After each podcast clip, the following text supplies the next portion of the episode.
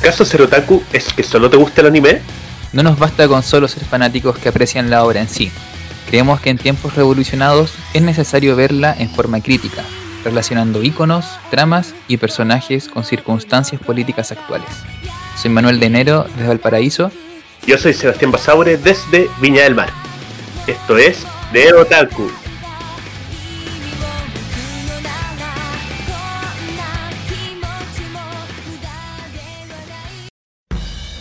Bienvenidos a Neotaku, bienvenidos a este quinto capítulo de este podcast de anime desde una perspectiva política. Hoy día tenemos a nuestra primera invitada. Viene de la luna, pero no es la princesa Kaguya. Taylor Yuta. ¿Cómo estás? Hola, bien, muchas gracias por esta invitación. Sí, bueno, la Una Inmigrante viene directamente desde la luna este podcast, así que súper agradecida por compartir este espacio. Me encantan los espacios ñoños, mejor si son políticos, ¿no? Así que bacán estar acá, chicos. Buena, bacán. ¿Cómo estáis, Seba? ¿Cómo estuvo tu semana? Buena, Manu. Buena, Sailor. Muy bienvenida. Estoy feliz eh, porque, en primer lugar, eh, tenemos nuestra primera invitada. Eh, así que muy agradecido. Primera invitada. Bacán. Sí, estamos felices recién estamos eh, partiendo como podcast, pero ya podemos compartir y nos gusta la idea de que gente con sus propias perspectivas venga a aportar a este espacio. Así que eso ya me, hace muy feliz. Y aparte, eh, una semana más de cuarentena donde pasaron bastante cosas noticiosas. Pero a diferencia de todos los capítulos, porque este es un capítulo distinto, tenemos una dinámica también distinta, ¿o no, Manu? Sí. Eh, como tenemos nuestra primera invitada, y estamos como ahí impresando para romper el hielo también. Eh, vamos a, hacer una dinámica. Voy a citar en formato APA, es una dinámica de como la vida misma. Otro podcast al que yo te admiro mucho también, y que es dualidades. Vamos a poner dos conceptos sobre la mesa, claramente dos conceptos otakus. Ya. Cada jugador elige uno y el concepto que sea el menos votado tiene que ser explicado por qué se eligió. Así que voy a partir. Oh. A ver, ¿Sakura Card Captor o Sailor Moon? Oye, pero. Uh. yo tengo intereses creados en esa elección, pues entonces. Está difícil. Está difícil, partí fuerte, perdón.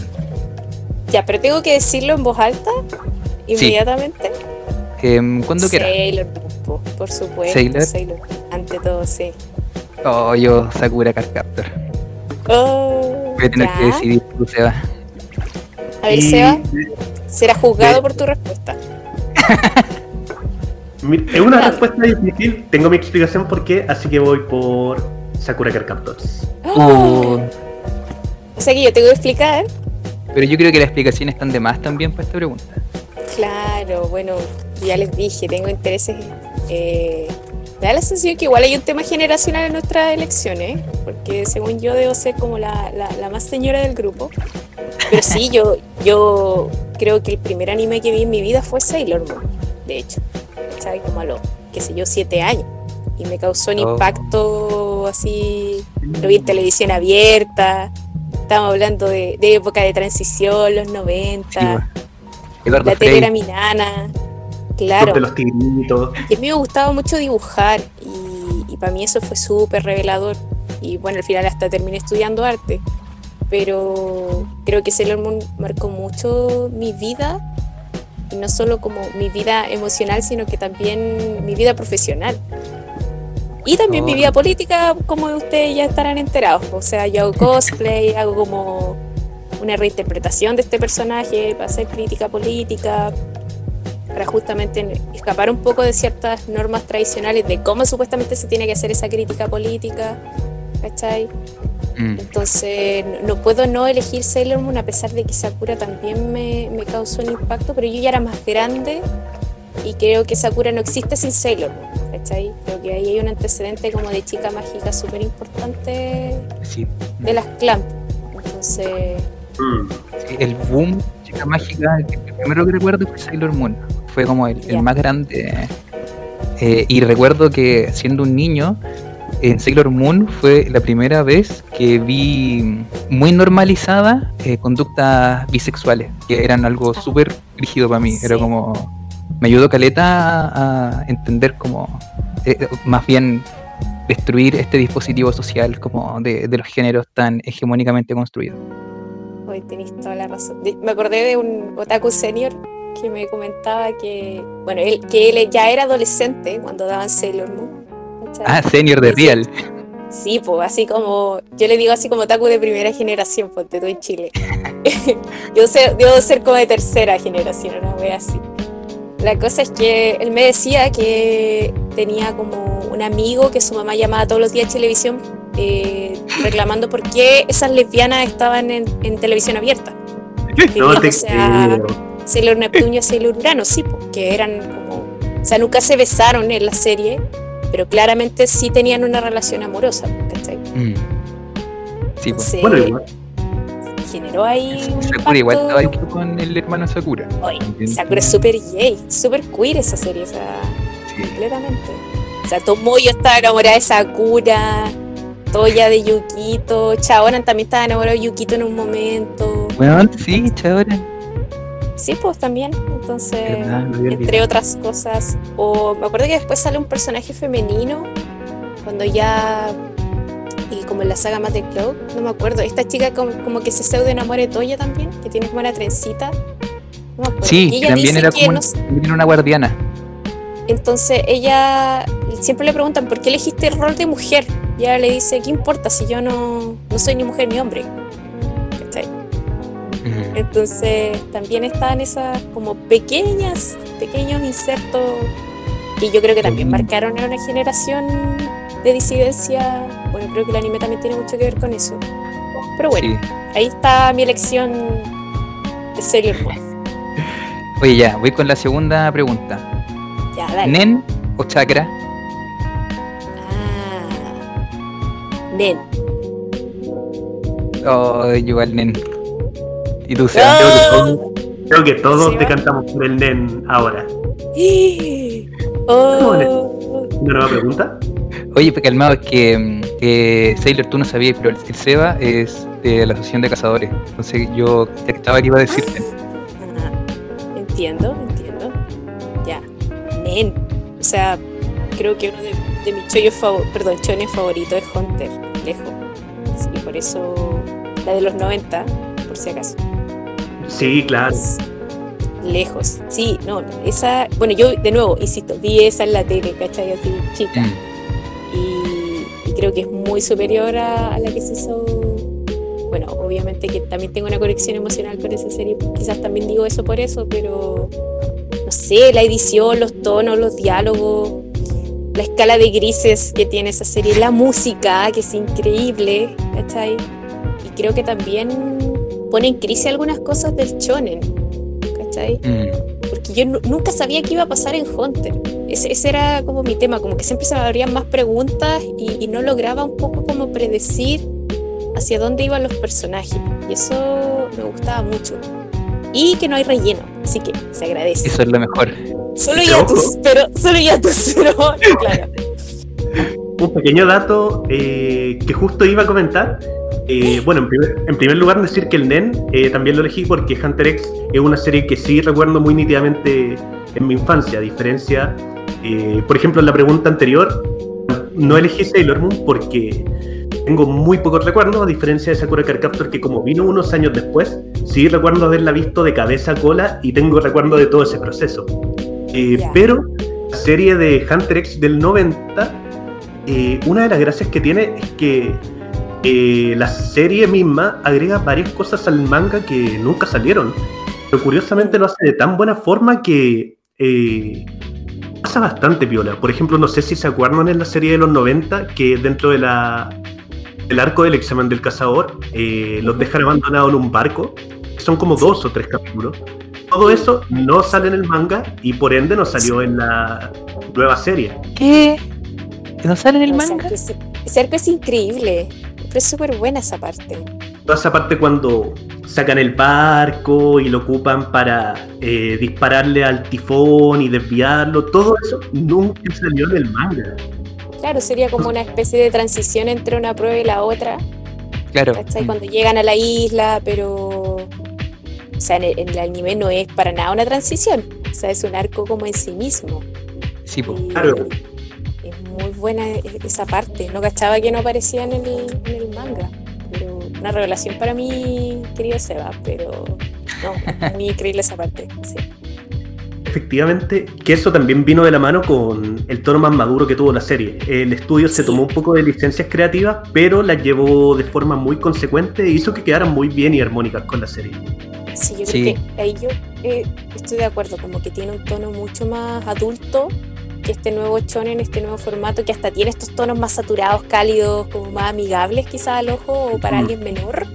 Pero si tú te fijáis, los encuadres o los mismos tonos que te digo son más de una película dramática. Eh, sobre todo en las, qué sé yo, las confesiones más ocultas de, de Kilua, cuando se confiesa con Gon, que es un asesino, que, que alguien que no merece una amistad, o no sé, Yo cuando creo que hay momentos pelea que con en serie. Sí, sí. No sé, me acuerdo mucho de la pelea de Gon con Hanzo cuando ya están terminando el examen Sí. y está esta luz del atardecer, como del ocaso, Oh. como lo que se está acabando, ¿no? Con la sangre, entonces todo eso que parece una pintura prácticamente, eh, creo que se pierde un poco, eh, se pierde esa carga como dramática dada por la estética de- de- en primera parte, ¿cachai? Como que se suavizan un poco algunas cosas, creo yo, más en función de peleemos, no sé qué, y acá es como, creo que se, se intensifica mucho más la parte psicológica de los personajes. Eso es, bueno, a mí me gustó mucho, creo yo. Me pareció como, claro, un shonen quizás mucho más adulto de lo que, de lo que no podía que- leer. Mm, mm. Yo me acuerdo que en, el- en la serie de los 90, ya, para terminar con los Hunter X, Sí, sí, sí. El Jinei Ryodan era una weá amenazadora rígida. Sí. Era como, eh, no sé, como que si aparecía alguien del Jinei Ryodan, era como, cagaron, así como Uno que de verdad, gritaba, los- ¿para qué gritaba te y pues, sí, sí. Y después en el 2011 era como, no sé, como un poco más blando. Que yo creo que tiene que ver con los tonos que decís tú. Recuerdo la pelea entre los Soldic y eh, Kuroro. En la del 99 era una weá oscura a cagar, eh, Sí, muy violenta, bestial. Y la del 2011 es como más colores, la paleta es más amplia, no sé. Ya, Bueno, la última entonces dualidad. sabe, Pero dale, no, sí, dale, dale, dale. Última dualidad. ¿Alphonse o Edward Elric? Ah, guau, qué difícil. Yo creo que Eduard. Alphonse, yo voy. Yo creo que voy con Edward también. Oh, bueno. te toca. ¿Por qué. Alphonse? a mi armadura, adiós. Porque Alphonse vive la tragedia de romper el tabú de la transmutación humana. Vive la tragedia absoluta. Come y no siente sabor, no duerme, no siente el calor de un abrazo, no sé. pues, como de verdad se lleva la peor parte de, la, de, de romper el tabú de la transmutación. Entonces, al mismo tiempo, creo que es el personaje más bondadoso, pues, porque tiene que sobrevivir a toda esta tortura que es su propia existencia todo el rato. Y Es lo hace de una manera súper bacán, con mucha inocencia, apañando Sí, siempre a súper resiliente, tenéis razón. Sí, eso, es súper resiliente, sí. De hecho, hasta como que carga un poco con la culpa de Edward. Todo el rato. Sí. Mm, Como yo te hice esto, yo te hice esto, yo te hice esto. No, tranquilo, lo vamos a lograr, calma. Y es él el que está sin cuerpo. sí, ¿Cachai? eh. El que se la lleva la peor parte es el que, eh, el que da más ánimo. Aunque No, no es mi personaje favorito de, de Full Metal, pero eh, me gusta. Ya. Ya. Oye, Seba, vamos con el resumen de Beastars antes de que se nos haga más tarde. Vamos con Beastars. Beastars es una serie que primero sale como manga, eh, que fue un manga de hecho bastante exitoso y ganó numerosos premios en la industria japonesa, entre los que destaca el premio Manga Taisho, uno de los más grandes de Japón. Eh, esto lleva a que sea adaptado al anime por Orange Studio, es el estudio animador de por ejemplo Black Ballet y un estudio también especializado en la animación en 3D. Por eso, el estilo especial de la animación de Vistas, eh, yo creo que todos nos habremos dado cuenta que destacan eso, que a momentos tiene como ciertas texturas más o menos renderizadas en 3D. eh, sacando una primera temporada con 12 capítulos. La serie le fue bastante bien en Japón, lo que hizo que sus derechos fueran comprados por Netflix para distribuirla en su catálogo a nivel mundial. Y además, eh, con la serie de Netflix, eh, cuando fue publicada, se anunció una segunda temporada que viene para el año 2021. Esta en concreto nos cuenta la historia de una sociedad, eh, podríamos llamar utópica o en ciertos sentidos distópica, eh, donde animales antropomórficos conviven en una sociedad aparentemente pacífica que ha logrado superar la diferencia principal entre herbívoros y carnívoros eh, por la vía de que los carnívoros dejen el consumo de la carne, eh, sustituyéndolas por productos como huevo, hamburguesas de soya y otros que muestran en la serie, lo que hacen que puedan tener una convivencia pacífica y civilizada. Sin embargo, dentro de la sociedad hay profundas diferencias y eso se ve reflejado a lo largo de este anime. Así que con esa breve introducción vamos al análisis. No sé qué les parece la serie encuentro que es súper acertado lo que comentáis sobre eh, las dicotomías que presenta la serie y que también están súper presentes en nuestro mundo humano.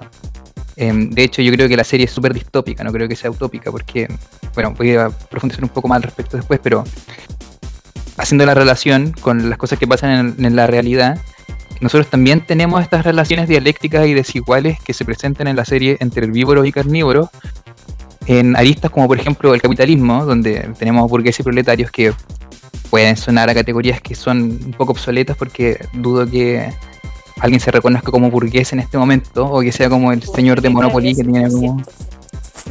¿Cómo? Sí, como que... O también decirse proletario, es como... Eh, una hueá muy rara. Claro, también suena hasta patúo, pues, ¿cachai? Entonces, claro, somos? claro. Pero lo que es cierto es que todos los días se multiplican las personas que poseen como único capital su propia fuerza de trabajo, ¿cachai? Y esa es la única necesidad para que uno sea un verdad un proletario, ¿cachai? Que tenéis que trabajar para vivir, pues si los burgueses tienen el capital, lo multiplican, no, pueden no trabajar. El día de mañana Luxic puede decidir no trabajar y va a ganar plata igual. Y otro sistema que también eh, es desigual es el patriarcado, que está muy socializado en los últimos años y que ha sido profundizado durante buena parte del siglo XX. Ahora, en el mundo de Beastars, igual, al menos durante la primera mitad de la serie, porque es interesante porque Beastars es una historia de amor, desde mi punto de vista, eh, pero que al mismo tiempo quiere contar las cosas que ocurren en este mundo. Y este dispositivo que dispone, que ordena la vida entre los carnívoros y los herbívoros, se genera a través de un orden tácito entre las especies el punto, el icono que más se menciona dentro de la serie es el título de Vistar, ¿cachai? Que es como. a mí me da risa porque los javos están como obsesionados con esta weá de los super estudiantes. Que como el, el web más bacán, eh, el super estudiante deportivo, el super estudiante matemático, el super estudiante de ingeniería. Aquí el, el super estudiante que es el Vistar em, se utiliza como un icono civilizatorio, ¿cachai? Em, es como el icono de la fuerza virtuosa de un individuo que es capaz de mantener la paz entre las especies. Eh, y que al mismo tiempo se le dota de caleta de reconocimiento y al mismo tiempo de poder, a quien emule los valores esperados por la hegemonía.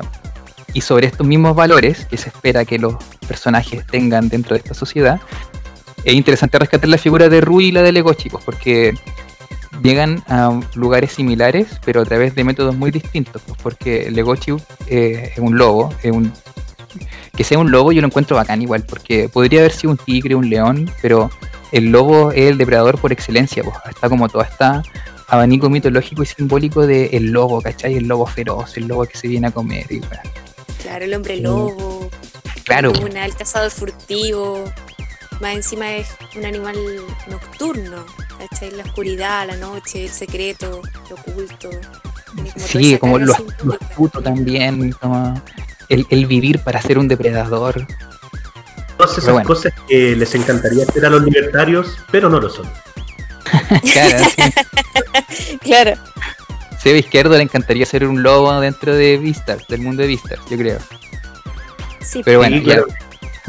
La verdad es que Legochi eh, reprime sus impulsos carnívoros, eh, pero lo hace de forma auténtica. Entonces eh, se sale también de este esquema clásico que uno esperaría de un depredador. Y Rui es totalmente lo contrario, porque Rui es terrible performático, ¿cachai? El loco ostenta los valores del status quo actuando como un carnívoro, siendo un herbívoro. Es súper duro, es disciplinado. El loco se obliga a la perfección de las apariencias, incluso cuando eso le significa un deterioro físico. Em, por ejemplo, cuando el loco se saca la cresta, se eh, lastima mucho la pierna y aún así va a dar la obra de teatro, va a actuar em, una obra de teatro que por lo demás encuentro que es, bacán porque Adler es un Shinigami que tiene que luchar contra la naturaleza. Sus enemigos son los elementos de la naturaleza. Entonces, en verdad, Adler lo que hace es negar la propia naturaleza del personaje. Y bueno, esto igual lo quiero vincular con una idea que, que a mí me parece que es propia de la masculinidad, que es como los estándares que se espera que cumplan los hombres de virilidad, liderazgo, dureza, y que también son eh, parte como del, del, aparataje del patriarcado que eh, oprime a los hombres también, pues, ¿cachai? Que se espera que seamos de una forma que no somos siempre, no, no, tenemos por qué. Yo quería preguntar eso porque también estoy súper de acuerdo contigo en, que creo que Vistars problematiza el, tema de la masculinidad. Y, y creo que algo que no se habla tanto es justamente la opresión como del patriarcado hacia las masculinidades. Y creo que quizás uno de los mejores síntomas para, darse cuenta de eso es que no se habla de esto. Sí, y, y, me da la sensación, y esto ya no puedo comprobarlo, pero que los hombres mismos no, quizás no hablan tanto de eso entre ellos, ¿cachai? O, o quizás no estar tan naturalizado dudar o poner en tela de juicio tu propia masculinidad. A lo más quizás establecer ciertas conductas más solidarias con mujeres, quizás restándote de espacio o empezar a, quizás cambiar ciertas conductas tuyas, pero que siempre como en, en función de una crítica más feminista. Mm. Pero me llama también la atención de que por qué no ha surgido quizás un movimiento masculino más generalizado a nivel social, como autocrítico. ¿Cachai? Igual, eso, lo primero que dijiste es rígido porque es súper super cierto, onda. Lo más poderoso siempre es de lo que nunca se habla. Mm. de hecho, la roulette, por ejemplo, es loco, no tiene pantalla, pero en verdad es una persona terriblemente poderosa.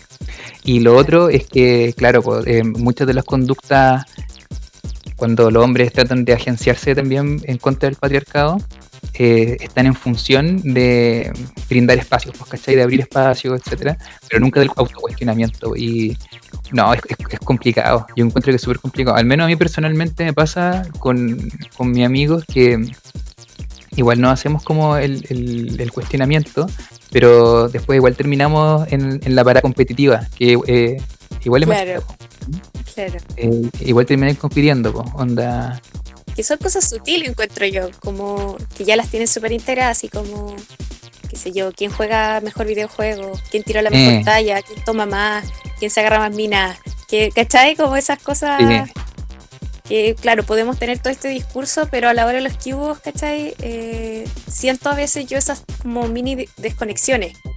Entonces, ¿cómo que alguien, o no sé, pues esta típica figura que todo el mundo tira la talla del aliade, ¿cachai? Como, que sería como esta falsa o como esta, impostar un discurso que en realidad no, no, no está apropiado. pero también entiendo la dificultad porque yo misma lo he experimentado cuando he intentado como leer más de teoría de género, autocuestionarme, también hacerme críticas propias, entrar quizás en colectivos, tantas cosas. Es difícil y es súper difícil luchar contra el guion que te impusieron. Mm. Creo que hablar ayuda mucho, pero siempre me cuestiona también desde el lado masculino. ¿Cómo se desmonta eh, ese lado masculino? ¿Cachai? Que sería como el lado que no hay que desmontar y creo que es el más complejo. Porque una lo está pasando mal evidentemente y obviamente que va a tener esas ganas de cambiar la situación. Pero quizás me da la sensación de que muchos hombres ni siquiera tienen idea por dónde empezar o tampoco ven un problema, no sé, pero no sé cómo lo ven ustedes. Digo, no, básicamente eh, quería rescatar un tema muy importante que dijo Sailor. muchas veces las muestras de machismo eh, y de cómo se va moldeando la conducta eh, en una sociedad machista para que el hombre pase a ser macho, eh, el estereotipo de macho, no siempre se presenta de formas tan directas, muchas veces sí, pero hay muchas formas en las que presentan formas sutiles. o sea, hay formas directas, sí, recuerdo que está como también este otro típico meme de eh, oiga, ¿y la polola? O me salió huequereque, que es una clásica broma eh, como del tío hacia el sobrino y que claramente es muy, muy directa. Pero también recuerdo una vieja anécdota que en la carnicería de mi barrio siempre iba a, hacer las compras de la casa y yo era chico, no sé, 14 años. Y siempre que iba, uno de los carniceros con los que tenía buena onda llegaba y me decía, oiga, ¿Y dónde están las pololas? ¿Cuándo me van a dar las pololas? Y no era la polola, eran las pololas. Eh, Plantamos de una forma muy sutil esta idea y este doble estándar que a mí siempre me ha parecido brutal, eh, donde el hombre en una sociedad eh, machista no tiene ningún problema e incluso ni siquiera es socialmente rechazado, sino socialmente alabado, que tenga múltiples parejas, mientras que en el caso de las mujeres es lo contrario, es profundamente rechazado eh, con muy fuertes apelativos. Entonces, siento que pasa lo que decía Sailor, a veces eh, el hombre ni siquiera sabe por dónde partir, es que quiere hacerse cuestionamientos, porque muchas veces en una sociedad patriarcal eh, las expresiones son muy sutiles y no por eso menos dañinas. Oye, ¿tú cachai que a propósito de Beastars, lo que te está diciendo el carnicero es que no eres un depredador? Está siendo muy herbívoro. Usted está siendo muy herbívoro, ¿cachai?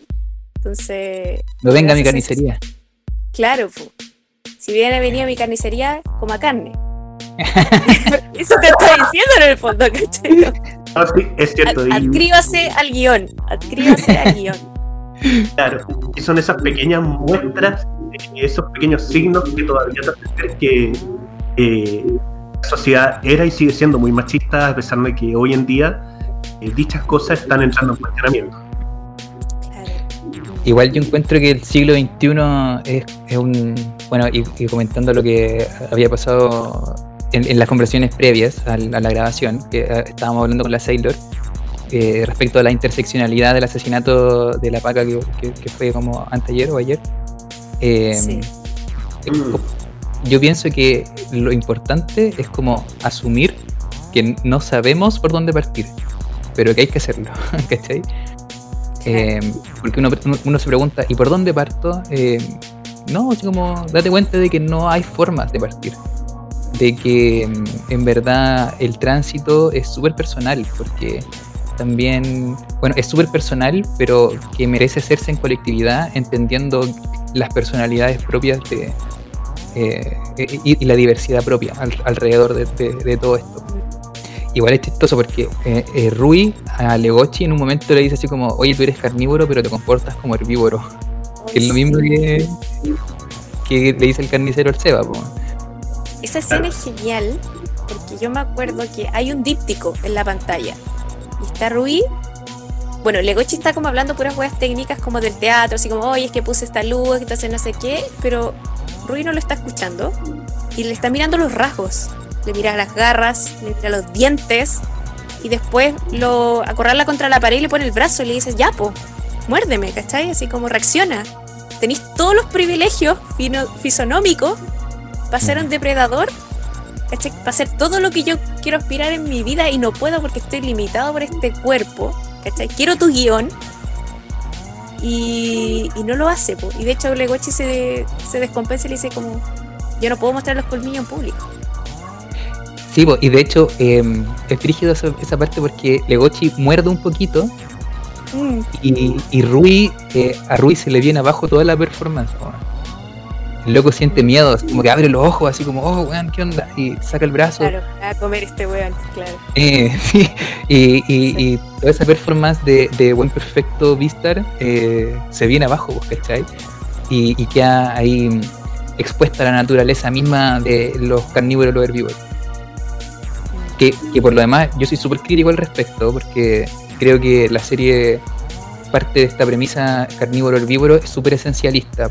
Es como bueno, este, está bien, pues porque es una serie y es ficción y todo, pero igual creo que la serie, mm, bueno, de hecho la primera vez que la vi sentí que era un poco malintencionada al respecto, porque muchas personas podrían sentir que el debate que se está planteando ahí, como viene de la naturaleza de los carnívoros y los herbívoros, puede extrapolarse también a las otras desigualdades que comentaba antes, ¿cachai? Que es una weá muy del siglo XIX, pues, así como, no, es que los hombres son de tal forma, de, forma de, manera natural, y las mujeres son de esta otra forma, de manera natural. O hay personas que, que no, em, como esta weá de mentalidad de tiburón, ¿cachai? Así como, no, yo naturalmente quiero eh, sobresalir, tener un emprendimiento, ser mi propio jefe, etcétera. Em, pero que en verdad esa weá no existe, pues, ¿cachai? Si en verdad todo en nuestro mundo es una construcción social.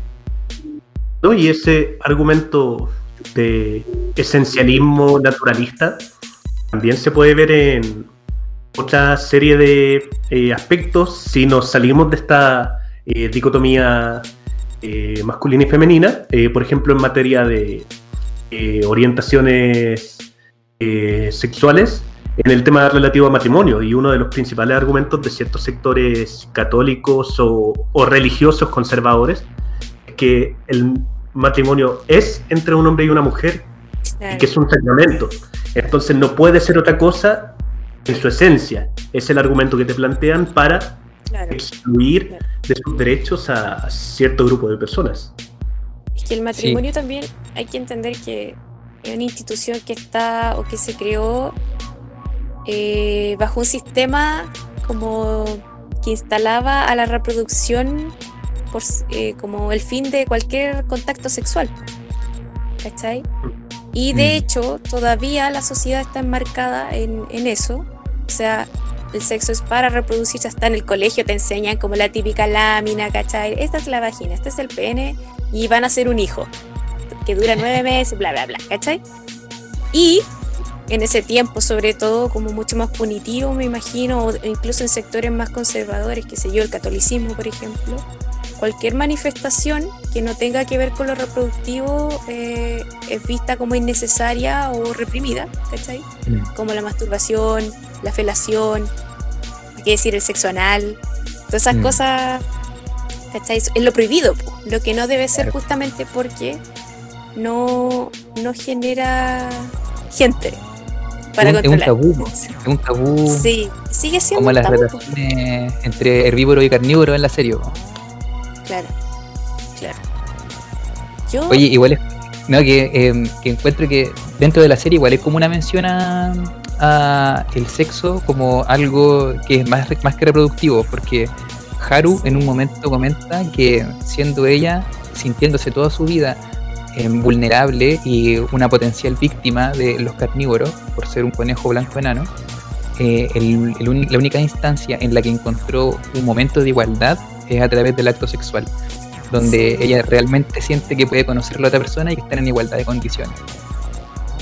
Y esa parte es súper impresionante, súper impresionante, como, es como su mini manifiesto feminista en contra de ella, Porque la tipa sabe que va a morir. Eh, y está escribiendo mentalmente, tiene esta fantasía de que alguien en el fondo va a entender este último sentido o va a entender como el sentido de todas estas acciones que han sido como durante toda la serie bulineadas, po. Mm. Y, te presenta como el sexo como un lugar tan democrático, ¿cachai? En donde como, no sé, porque también encuentro yo que, tiene mucho que ver con el género femenino, o, o llámese mujer, o sea, como habitar en un cuerpo que está hecho para supuestamente un otro, un cuerpo que está hecho para, no sé, para que el otro se compadezca de ese cuerpo. Claro. Mm. Porque tú eres más débil, porque tú siempre vas a necesitar ayuda, eh, y no cualquier ayuda, sino que una ayuda masculina, y que todo el mundo siempre te vea como una persona de segunda categoría justamente por un guion que tú no inventaste, sino que alguien te adjudicó por tener una genitalidad específica. Claro. Y eso, o sea, que ella haya instalado el acto sexual, que también tiene mucho de razón, o sea, qué sé yo, el vecino se masturba y la reina Isabel y Piñera y, ¿cachai? O sea, como eh, todos se ponen en cuatro en algún momento. Por ponerlo de algún modo. Yo estudié en un colegio católico y, mi papá siempre me decía así como, ya, pero no, no creéis que el cura es un buen superior, si el loco igual se masturba. Ah, mira, Y tú, y tú, y tú así como imaginando tal cura, así como, ¿por qué me, me pasó esta imagen? Mi papá, ¿qué le pasa, güey? Yo, hubiera pensado eso, así como, ah, no. En todo caso, sí, en todo caso, básicamente quería mencionar eh, dos cosas eh, respecto a esta idea que plantean. Eh, que Haru es claramente un personaje que es una vanguardia cultural dentro de su mundo. Porque tal como mencionábamos, la serie te presenta un escenario muy esencialista, donde alguien es por aquello que nace. Y precisamente aquellos personajes que tienden a salirse un poco de ese discurso son aquellos que te marcan eh, la pauta de la serie. Haru, eh, y yo creo que Negoshi también, por la vía de la vanguardia cultural, vale decir cuestionarse genuinamente eh, la validez de ciertos principios. Pero también hay otros dos personajes siento que hacen una aproximación política a la diferencia entre las especies, la ocupan para su propio beneficio, que son eh, Ruizu por un lado y el alcalde León eh, uh. por otro lado. ¿A qué quiero ir con esto? Eh, la serie me costó al principio sacar de rollo, porque claro, fuera de esta dicotomía muy clara que te plantean entre carnívoros y herbívoros por un lado y entre especies por otro, existiendo incluso un caso muy claro de racismo dentro de una misma especie, que te lo muestran, Haru y Legoshi se cuestionan cosas, tienen una aproximación cultural al tema. Pero eh, Ruizu y el león, alcalde, eh, no se cuestionan cosas, sino que asumen cómo es el problema y, asumiéndolo, eh, toman decisiones conscientes para salvar esas, esas diferencias, incluso para ocuparlas a su favor. Recuerdo que en los últimos capítulos, por ejemplo, el alcalde dice que Incluso se hizo cambio estético, eh, sacándose los colmillos y poniéndose una placa dental para no parecer eh, tan atemorizante para los herbívoros y ocupar esto con fines de traer mayores consensos políticos.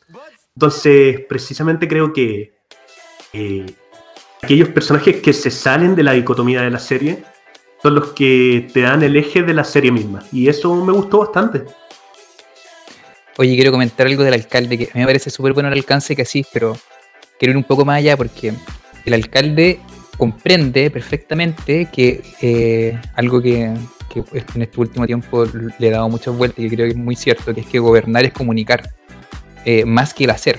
Porque por más que él cambie todo su rostro y todo, todo su semblante, sigue siendo un carnívoro y, sigue sintiendo la necesidad de comer carne. Eh, pero eres del partido del orden, pues, ¿cachai? El alcalde está a favor del orden y eh, se aprovecha de los dispositivos hegemónicos para poder ser eh, más vistoso, más amable. Y siento que el alcalde es igual, igual, igual a Joaquín Lavín, weón. Porque el loco. El loco se, se eh, camuflajea así con su postura progre, ¿cachai? De, de cambio, pero igual es un Chicago Boy igual es un weón que lucró con la educación, eh, igual es un weón que y no a cagar, ¿cachai? Y, por más que se ponga placa y se cambie la cara para ser más amable, no deja de ser un depredador, pues weón. Sí, claro, la vino un león sin colmillo. Pero no un león, tenéis razón. Pero claro, sacó los colmillos por situaciones políticas, no, no porque en realidad o sea, no es un acto de fe genuino en el fondo. Es una claro, no, eh, claro, Lavín es más un león que Legochi. ¿Cachai? Mm. El Legochi eh, se cuestiona. Eh, Legochi viene a subvertir el orden de los. Bueno, y Haru también, de los herbívoros y los carnívoros. Pero Rui y el alcalde no. Los locos juegan dentro de este partido del orden. Y es lo que comentábamos antes también, pues que Juno también juega dentro de este mismo orden. Pues. Eh, y por eso le comenta a Legochi al final que ella espera que los cambios que se produzcan, o como las mini revoluciones que ocurran dentro de esta relación herbívoro-carnívoro se hagan en el plano de la luz, no en el plano de la oscuridad. Eh, es como, oye, sé que, sé, que las cosas no, están tan bien, pero vamos a cambiar el sistema jugando el juego que, se está jugando ya, eh, como desde adentro un poco. Eh, uno es como súper institucional, así como... Sí, como la, que milita en partidos, se inscribe, es como eso.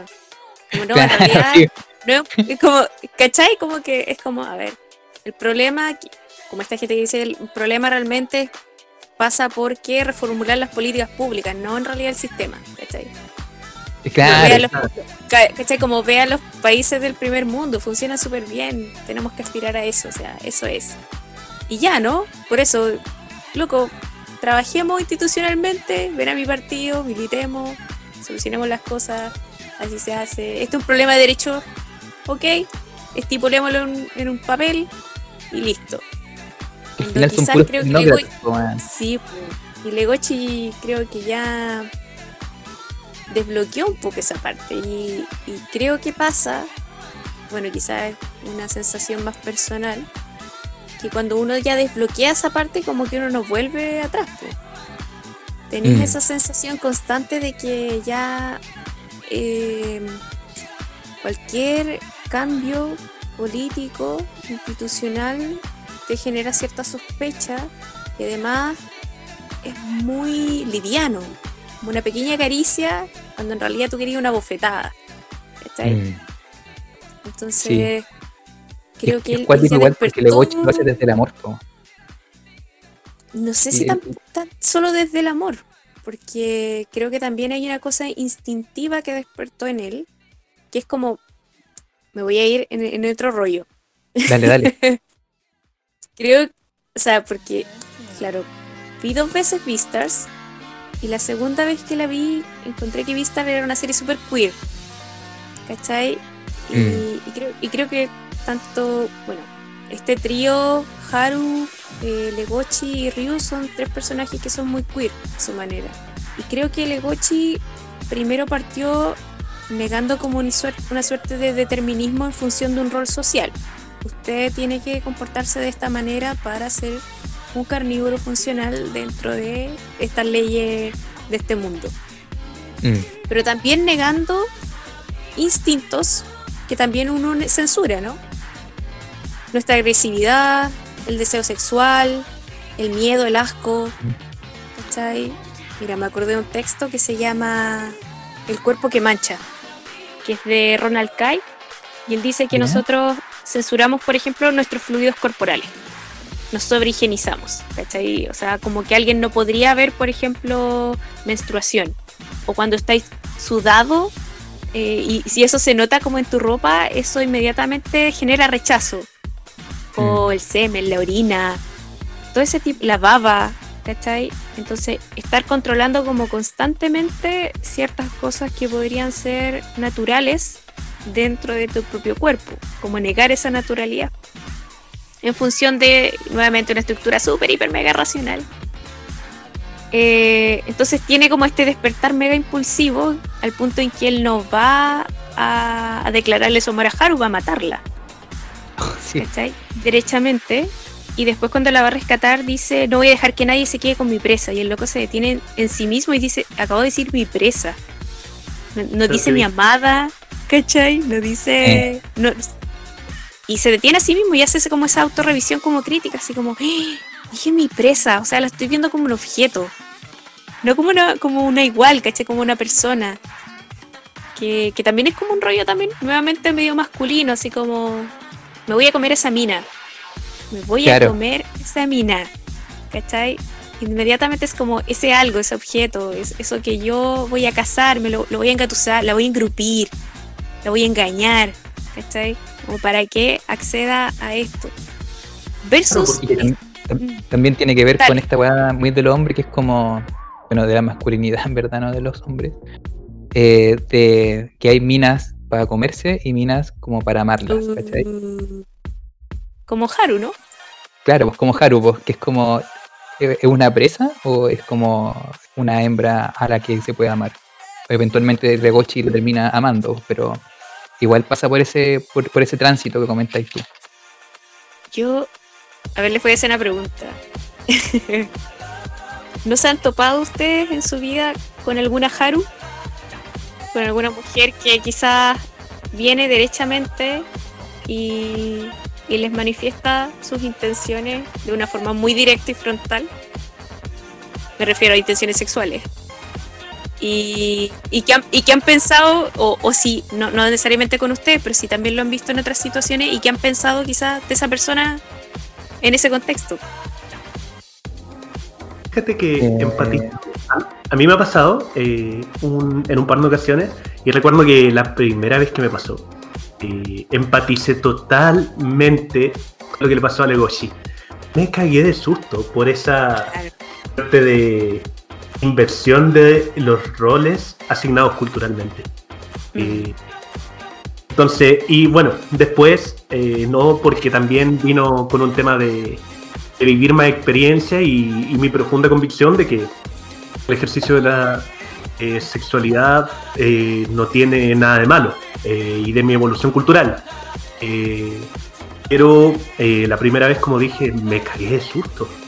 Entonces, desafiaba un poco esos roles eh, donde el hombre tiene que ir a la conquista y no puede ser en viceversa. Claro. ¿Y tu mano? Sí, a mí igual me ha pasado. Bueno, yo por lo leo hace caleta de tiempo ahora. Eh, pero sí, recuerdo, eh, no sé, por haber estado carreteando y sentir como que alguien se insinúa muy abiertamente y pensar así como, hoy así como, no sé, ¿qué hago? Claro, auxilio. Pero yo creo que también, Claro. Que yo, que yo debería estar haciendo eso, ¿no? Una cosa así. claro, pues sí, pues. Pero es que yo igual tampoco nunca me he creído mucho el cuento de macho alfa. No, porque Eh. yo pienso que también hay, como decías tú, hay ciertas construcciones de, de las mujeres y para qué son las mujeres. ¿Cachai? Mm. Eh, esta chica que supuestamente es una herbívora, que tiene toda esta apariencia angelical, pero que en realidad ¿cachai? Eh, se, se, se construye sentido a sí misma a través del sexo. Y es muy abierta y frontal para decírtelo. Y claro, ustedes dicen, siento miedo. Entonces, imagínense nosotras, estoy poniéndome también en estos guiones tradicionales, que siempre nos pasa eso. Y, y que constantemente hay hombres que son muy directos, incluso agresivos, para hacer estas insinuaciones. Hay locos que son depredadores. Sí, po, son muy depredadores al punto en que algunos, incluso si tú no quieres, te van a forzar. ¿Cachai? Mm. Y eso ya es más, bueno, eso es otra etapa de la situación, pero claro, como comparto mucho ese miedo porque también me ha pasado y pero creo que también estoy en, en la otra posición porque soy herbívora, como socialmente construida como una herbívora. Y, y viene este tipo súper carnívoro, po. Mm. y tú también quedas ahí como sin herramientas. O sea, ¿qué voy a hacer yo con esos frente a esos colmillos? No, no tengo ninguna posibilidad, pues, ¿cachai? Entonces, hasta el, hasta el mismo hecho o el acto de rechazar a alguien es complejo. Decir, ¿sabes qué? Eh, mejor no. Porque también hay reacciones violentas frente a eso. Como, ah, ¿qué? ¿Te creéis la raja? No estoy tan rica, no sé qué, la weá. O, o que también pasa es la negativa al rechazo, así como, ya no, pero mira, pero tomen un copete, pero, ¿cachai? Como insistir, insistir, insistir. Y es como, chucha. Eso es más complejo, es como, como en el fondo despacho al amigo. Pero bueno, yo igual soy más herbívora introvertida quizá. Y me cuestan mucho esas situaciones y lidiar con esas situaciones. Pero también tengo amigas que son así súper frontales, mucho más haru, y dicen, anda, güey, otro lado, déjame tranquila. ¿cachai? Como corta. Y yo como, ¡oh! Entonces, sí, pues, güey, que, que igual está en su derecho, pues si, si te están hostigando ya es como, oye, córtala, ¿cachai? Lo que yo encuentro Pero- aún más rígido es que conozco, tengo amigas que me han dicho que han estado en esas situaciones y que es como. Y, y me metí con el loco para que me dejara tranquila. También. Y También. es como, no, no quería, pero puta, el weón huevió tanto que ya le dije que sí. filo. En todo caso, eh, yo creo que también entra en la ecuación, eh, tanto en Beastars como en Chile, lo conservadoras que son ambas sociedades.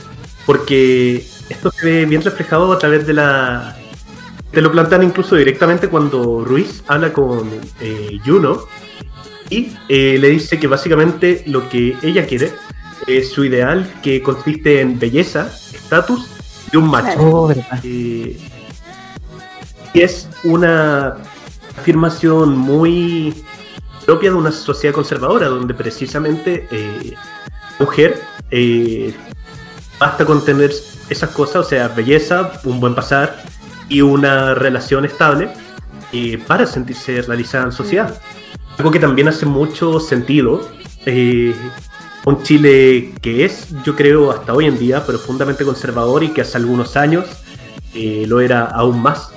Pensamos que recién la ley de divorcio se aprobó en 2004, o sea, pasamos de los 2000 de una cuestión tan básica como eh, divorciarte porque el matrimonio no salió bien y no queríais pasar atado eh, el resto de tu vida con otra persona, eh, eh, no existía.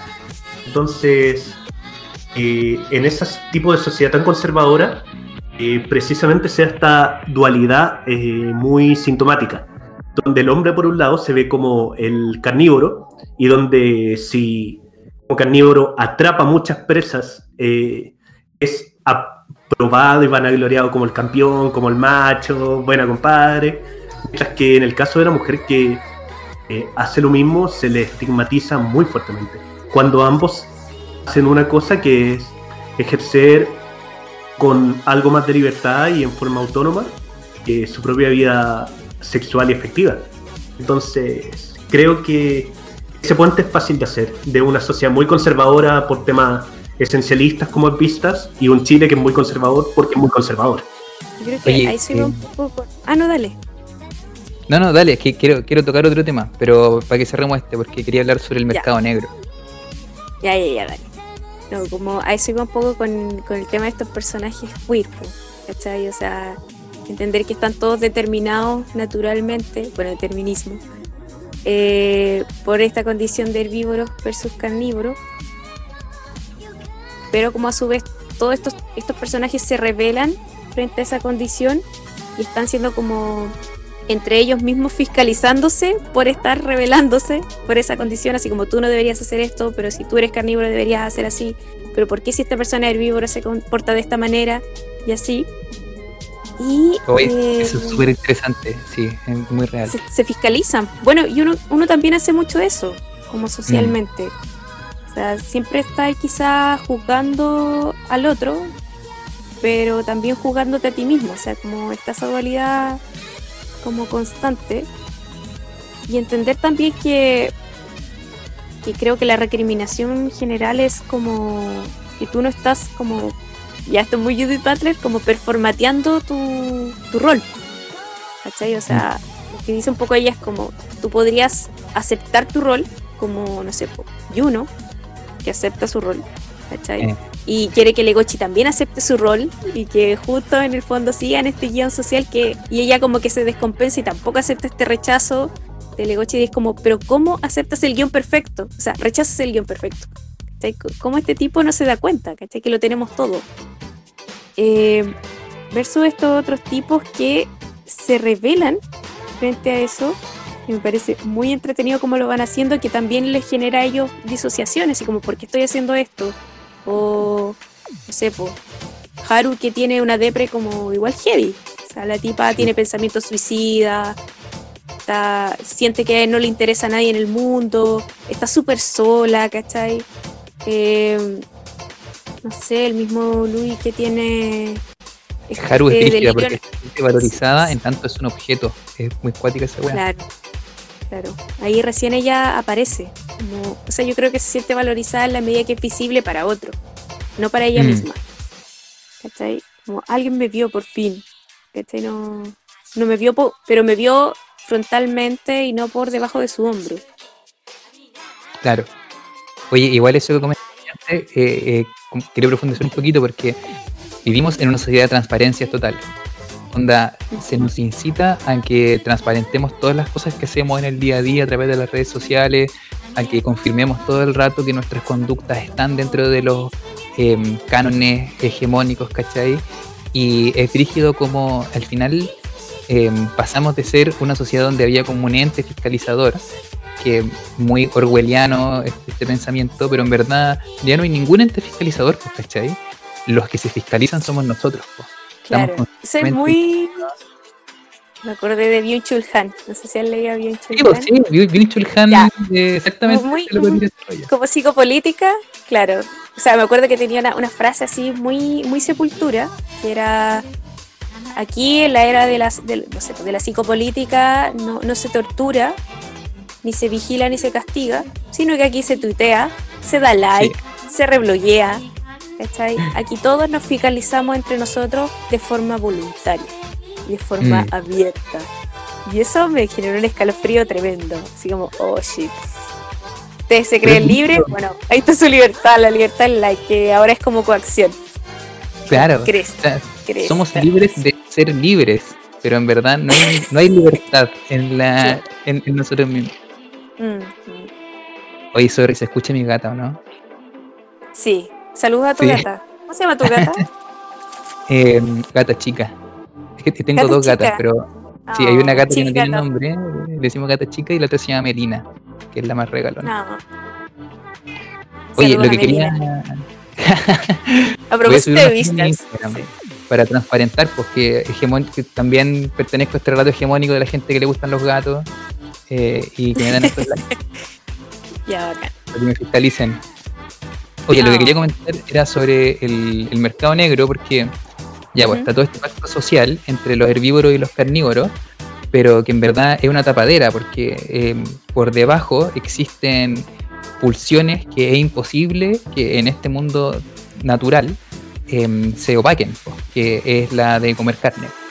Y el mercado negro viene a satisfacer esa demanda de pulsión em, primor- primordial de los carnívoros, pero que es súper interesante porque, primero que todo, es mercado, y como es mercado, entonces funciona bajo las leyes de la oferta y la demanda. O sea, mientras más plata tenís, más podéis satisfacer tus necesidades de comer carne. Eh, de hecho, encontré muy brígido cuando llegan al mercado negro y un herbívoro le ofrece los dedos a cambio de dinero. Y es cuático porque no es tan distinto lo que ocurre en la realidad. O sea, bueno, no quiero irme por las ramas, pero una persona cuando trabaja lo que pone a su disposición es su tiempo. Y el tiempo también tiene una relación con la propia corporalidad Sí. y al mismo tiempo es negro, ¿cachai? Eh, entonces está fuera de la ley, pero solo existe porque hay una demanda. Y, y esta weá la encuentro brígida porque em, dentro de este relato civilizatorio que mantiene la sociedad, en Beastars, herbívoro y carnívoro, existe por debajo del mercado negro, pero en nuestra sociedad también esa weá ocurre. O sea, nosotros tenemos todo este rollo y todo este relato que mantiene la sociedad sobre el emprendedor, ¿cachai? Sobre ser nuestro propio jefe, sobre em, tratar de, ser propietarios de algo.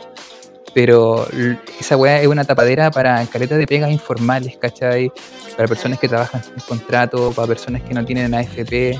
Eh, bueno, más allá de que la AFP sean buenas o malas, no tienen previsión, ¿cachai? No tienen eh, em, dinero para su vejez tampoco y, y que se esconde. po. O sea, si tú leís, por ejemplo, libros de Axel Kaiser, em, el loco dice que las cifras macroeconómicas están bacán, ¿cachai? Son prístinas, Sí, pues, son responsables, envidiables para el resto de la región, pero la economía de los hogares está por el suelo, pues, claro. Y, y de hecho creo que, bueno, yo, la, política es esclava de la realidad, finalmente. No, no podía hacer política fuera de la realidad.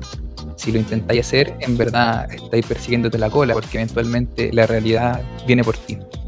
Y es un poco lo que pasó en octubre, po, que se cayó todo este relato. eh, Mayol habla caleta sobre el desequilibrio normativo, que este relato eh, prometía que, íbamos, que somos todos iguales ante la ley, pero en verdad esa weá es mentira.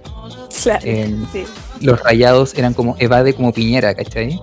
Si Piñera puede evadir porque yo no puedo evadir el metro. Esa es la realidad, ¿cachai? Eh, y tarde o temprano viene por ti. Y en la serie igual ocurre, por el Chichigumi va por Haru. Eh, la realidad de los depredadores, de los carnívoros, raptando herbívoros y usándolos como banquetes eh, en su satisfacción, está ahí. Y, y ocurre, pues, ¿cachai? Creo que de nuevo es como este rollo modernista de, de controlar la naturaleza. Sobre controlar Mm. la naturaleza ¿cachai? Eh, invalidar cualquier tipo de pulsión en función de un proyecto político que, que también es un misterio, porque hay supuestamente un estándar que sería como esta idea de, del originario, del original, a lo que uno debería aspirar, que en la serie es ser un Beastars. Pero ¿qué es ser un Beastars? ¿Cachai? Esa weá no... Es como, es como el progreso. ¿Qué es el progreso? ¿A dónde llega esto? No, llega nunca, pues, ¿cachai? Obvio. Hoy se fía mañana, o sea, hoy no se fía mañana. Sí, ¿cachai? E, es, lo mismo. O sea, no, no, no, no existe. Y esa es la trampa, creo yo. ¿cachai? No mm. existe realmente eh, la meta de ese proyecto político. Y ese es el proyecto político, porque no está hecho para la sociedad. Por eso la figura del Vista es tan poderosa, pues porque eh, mm. está rodeada de misterio también. Nunca termináis de saber bien qué es, pero existe igual. Es como eh, lo que decías tú del emprendedor. O sea, cuando se dice, no, es que en realidad la gente no se supera porque es floja no se supera mm. porque en realidad debería invertir mucho más, que se lleva energía económica, su cuerpo, su tiempo, pero en realidad, ¿en qué? ¿A qué va a llegar? ¿Qué, ¿Qué, es lo que debería aspirar alguien? ¿Cómo se traduce eso? También es una ficción, ¿cachai? Mm. También es una ficción eso. Entonces, creo que esa figura del Vistas también la encuentro así como... O sea, estábamos hablando con unos amigos, eh, como el concepto de nación. Muy mm. también imaginario, imposible, y qué sería supuestamente esto de la patria, y también es un ideal inalcanzable.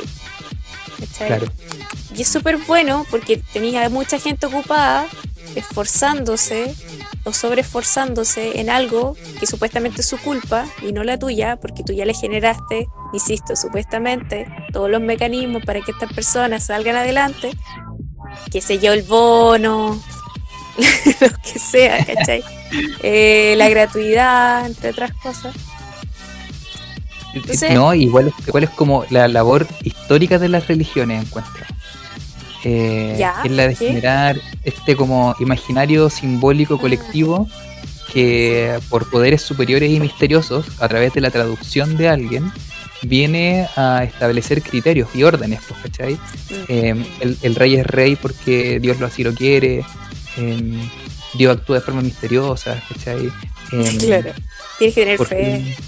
Hay que tener fe, porque el brazo quiere hacer la pega de la cabeza, si los brazos son los que tienen que trabajar y la cabeza piensa. No solo situaría eh, la construcción de idearios colectivos representados en ciertas figuras individuales, en el ámbito de las religiones, porque por ejemplo esta idea del Vistas me recuerda mucho, mucho y a la idea clásica del sueño americano en mm. Estados Unidos y lo que viene a representar, que es básicamente esta idea de que en base a tus propias habilidades vas a poder salir adelante e incluso ganarle a los más poderosos, y que está muy representada en la figura de Ford, que fue un inventor que concluyó la marca de autos mm. Ford que estuvo en contra de Rockefeller y los grandes industrialistas, eh, presentando un modelo de desarrollo eh, más económico y más popular. Eh, ¿A qué quiero ir con todo esto? Mientras la sociedad estadounidense y también la sociedad japonesa, porque en Japón todo este rollo del estudiante perfecto también va muy de la mano con el estudiante que logra superar a todos y entrar a las universidades más prestigiosas para luego eh, seguir en una constante carrera en el mundo profesional. y una idea muy meritocrática eh, sobre la que se cimenta el ideal de sociedad. Y que claro, existe un Vistas, existe un estudiante exitoso quien está Toho y luego a una gran empresa en Japón, existe el Ford que crea el sueño americano, eh, pero también existe mucha gente que esta promesa meritocrática se da cuenta que quizás no es tan así y que termina quedando atrás. Eh, me recuerda mucho, por ejemplo, eh, Chile de los 90, que también tenía esta idea muy meritocrática de ascenso social y de ir subiendo eh, por tus propias oportunidades. Y que yo creo que una de las cosas que rompe la lógica de la cultural de la transición es se quiebra un poco esta idea. Claro, ya no eres pobre, pero pasas a ser una clase media extremadamente vulnerable. Primer quedas en una situación solo ligeramente más, menos vulnerable, mientras que otros, por otro lado, eh, se hicieron tremendamente millonarios y aún más poderosos. O sea, me acuerdo que la revolución pingüina fue justamente por eso. O sea, cuando empezaron a entrar estos chicos a la universidad, no tenían los recursos, empezaron a pedir crédito, cacharon que quizás por, incluso por formaciones escolares, qué sé yo, en colegios municipales, no rendían en la universidad, tampoco podían pagar, qué sé yo, la cola que tenían que pagar respecto al arancel, se tuvieron que retirar, congelar y quedaron sin carrera y además endeudados. ¿Cachai? Entonces, toda esta promesa eh, se deshizo en ellos y esto causó este como primer bueno, no sé si primero, bueno, sí, quizás como el estallido social que marcó como el fin de la, de la transición, que fueron todos estos como mini golpes, bueno, no sé si mini golpes, pero de los escolares, mm. que, creo que fueron los primeros en, visibilizar que este fin sistema no funcionaba, que era un fraude en el fondo. Claro, que eran un montón de promesas vacías. Claro. Lo llamativo es que, solo para cerrar, que en la revolución pingüina en 2006 el sistema respondió con una respuesta del sistema, mm. el CAE, el tan famoso CAE de Ricardo Lagos, eh, y que sin embargo después en 2011 nos dimos cuenta que era otra promesa con letra chica y que eh, terminaba dejando más a la larga, pero en la misma situación de riesgo y vulnerabilidad. Oye, ya, eh, para ir cerrando este quinto capítulo de Neotaku. Las clásicas preguntas que teníamos con el Seba. Eh, ¿Ya? Seba, ¿querés partir tú, Seba? Vale, vale, vale, vale. Eh, lo primero que, quiero comentar es que eh, Manu me boicoteó un poco la pregunta porque de nuevo, estas no las sabemos. Y mi pregunta era si determinados personajes de la política nacional, el Joaquín Lavín, podían ser como carnívoros o herbívoros. Igualmente tiraré la pregunta y me gustaría escuchar la opinión de ambos eh, de los presidenciables que más suenan actualmente, Joaquín Lavín, Daniel Jado y Beatriz Sánchez. el mundo de vistas, serían depredadores, serían herbívoros, eh, serían una mixtura entre ambos, como es este alcalde Vistas. No, yo, yo te los tengo hasta con especie ese nivel de especificidad. Aclaramos que esto no es bloqueado. es que me pasé esa tele también cuando vi Vista. Eh, no, yo, creo que Joaquín Lavín eh, es un depredador, es un carnívoro, pero creo que es un carnívoro como, eh, como una zarigüeya, ¿cachai? Porque pienso que es como, como que se puede ver tierno en algunos momentos y piola, pero en verdad el weón se vuelve loco y te hace cagar. ¿Cachai? O sea, creo que esa es un poco la carta de la vida, ¿no? Como una suerte de, amabilidad paternalista. Eh. Creo que hace que la gente baje mucho la guardia. Y claro, que me parece súper buena la, referencia. Eh, yo encuentro que Hadwe es como em, como un lince, porque el loco es como es, piola pero preciso también. Y al mismo tiempo también de repente se, se, pasa, se le pasa la mano. Y encuentro que con Montserrat Álvarez se le pasó un poquito la mano en el matinal. De hecho, se le pasó harto, pero bueno. Sí, sí. Eh, y, de, Beatriz Sánchez sí creo que es un herbívoro. Eh, creo que es más como como una alpaca, me imagino.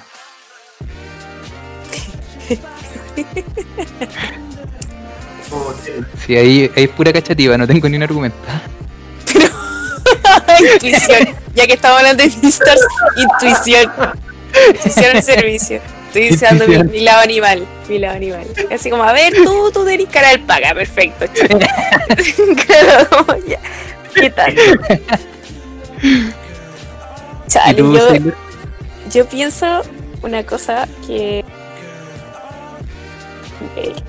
no, no, me atrevería a, catalogarlos ni de herbívoros ni de carnívoros, que es un poco... ¿Por qué? Porque creo que los guiones que, que hemos articulado o que se han articulado socialmente son para nosotros y no para los políticos.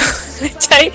Mm, Creo que esa es un poco la gracia, ¿no? Es como cuando uno dice las leyes son para los ricos, pero no para los pobres. Perdón, para los Mm. pobres y no para los ricos, cuec. Entonces, eh, me pasa un poco lo mismo, así como creo que los roles asignados son para nosotros.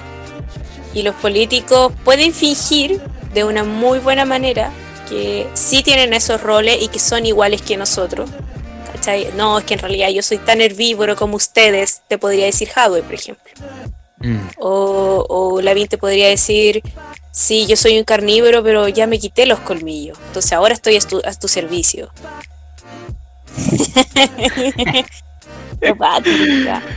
Ya. now recording. Ay, ¿qué Oye. estaba diciendo? Bueno, y para cerrar, decir que creo que clase política va a tener el rol que quiera, independiente de los que adjudique nosotros. Son bien tramposos en ese sentido, ¿cachai? Eso, creo que no, no adhieren, a pesar de que Sí, sí te cacho. Es como em, que ellos probablemente son todos carnívoros, pero finalmente el, el disfraz que se ponen va a ir dependiendo de las circunstancias que lo ameriten. Vamos a despedir el capítulo porque estamos con minis problemas técnicos, pero por suerte llegaron al final. Y oye, queríamos, al menos yo quería agradecerte caleta, caleta, caleta, caleta que hayáis estado en este capítulo. Encuentro que es bacán que podamos. Eh, sí, no, de verdad, puta, primero eh, lo pasé súper bien. Y eso, estoy súper contento de que se puedan ir generando redes también po, dentro de los programas eh, o de las iniciativas, en verdad, que tratan de vincular el anime a distintas cosas, pues no solamente a el anime por, por, por ser ñoño o por ver anime, sino que apreciarlo desde un punto de vista artístico, como el club de lectura de manga que hacen los cabros del anime triunfo, o de vincularlo eh, con el antifascismo como lo hacen ustedes, encuentro que son weas muy bacanes y estoy súper contento de poder compartir contigo. Gracias, feliz de venir. También me encanta ñoñar. Me encanta que eh, los géneros cada vez estén más líquidos y perdiéndose mutuamente. Y que podamos hacer lecturas desde cualquier lugar, incluso desde Mm. la niña. De cosas muy estructurales. son- Y agradezco demasiado este espacio, que es un gran podcast. Y pues se agradece. Me va a hacer llorar. Ah, el momento. abracémonos, abrazo virtual. Todos llorando. Y el ending, y todo así, ¡eh! como el atardecer, y yo, chao chicos, llorando. Y la Sailor. Eh, Y usted así, oh, te vas volando como Butterfly. con la ala. Eh, Seba, no sé si queréis decir algo para despedir el programa. Eh, sí, en primer lugar, dos agradecimientos. El primero, obviamente, a Sailor. Eh, yo creo que cuando con Manu eh, nos planteamos la idea de hacer este podcast, eh, veíamos que espacios como eh, Otaku Antifascista venían eh, abriendo la senda de eh, un mundo fanático del anime que se cuestionara más políticamente las cosas. Eh, que no fuera eh, ignorante a los cambios, quedándose en la casa y solo viendo series, eh, sino que precisamente cuestionándose y siendo parte de su entorno. Yo creo que en eso ustedes hicieron vanguardia y eh, por lo mismo agradecer tanto por lo que han hecho como por el hecho de que haya venido a ser parte de este espacio. Eh, eso me hace muy feliz. Y en segundo lugar, eh, mandar un saludo también a eh, algunos amigos que también tienen sus propios podcasts, porque parece que con esta pandemia ha sido una modalidad que ha florecido como una primavera. Así que mandar un especial saludo a eh, Diego de Recolectando Experiencia eh, y a Luis Mataluna de ñoño Corps de Costa a Costa que eh, en particular han escuchado nuestros capítulos y también me han dado harto feedback y apoyo. Eh, y a toda la gente que durante esta cuarentena ha aprovechado a hacer cosas con podcasts u otros espacios, que sigan adelante con sus proyectos. Así que, como diría Cerati, gracias totales. Gracias a todos. Bueno, eso ha sido todo por hoy. Gracias si llegaron hasta acá escuchando. Y nos vemos la próxima semana en otro capítulo de Neotaku. Chau, chau. Bye, bye.